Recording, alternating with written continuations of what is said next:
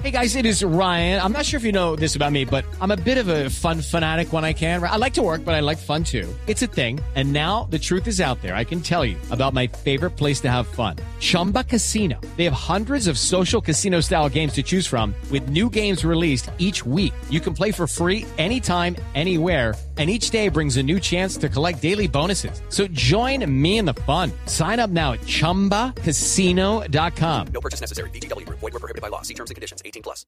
Son las 9 a 20 minutos, Juanita, un quickie. No, con usted no, gracias. Perdóneme, señora, es el informe que Señorita. nos... Señorita, es el informe de Marcela Perdomo. Ah, bueno, entonces ahí sí, Ah, sí. bueno.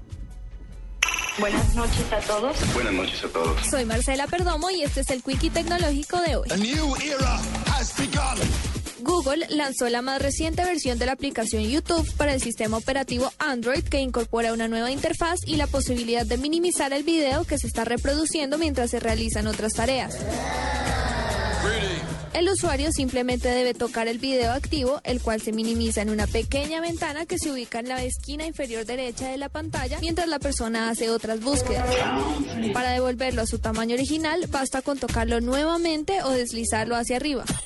Con esta actualización, los usuarios pueden buscar dentro de listas de reproducción y además está desarrollado para utilizar YouTube con Chromecast, el nuevo accesorio de Google para hacer streaming desde dispositivos con Chrome hacia el televisor.